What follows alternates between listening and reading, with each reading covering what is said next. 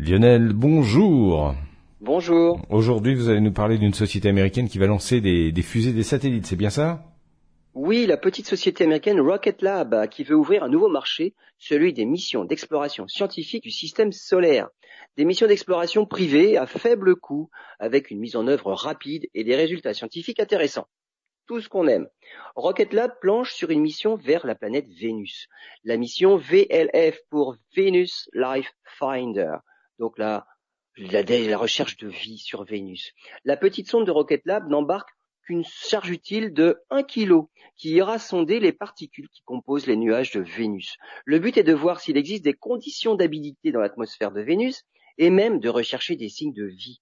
La sonde ne devrait fonctionner que quelques minutes dans l'atmosphère de Vénus, mais les scientifiques espèrent des données pendant les 330 secondes entre 60 et 45 km d'altitude et ils croisent les doigts pour que les données puissent venir de plus profondément encore sous les nuages. Lancement prévu en mai 2023.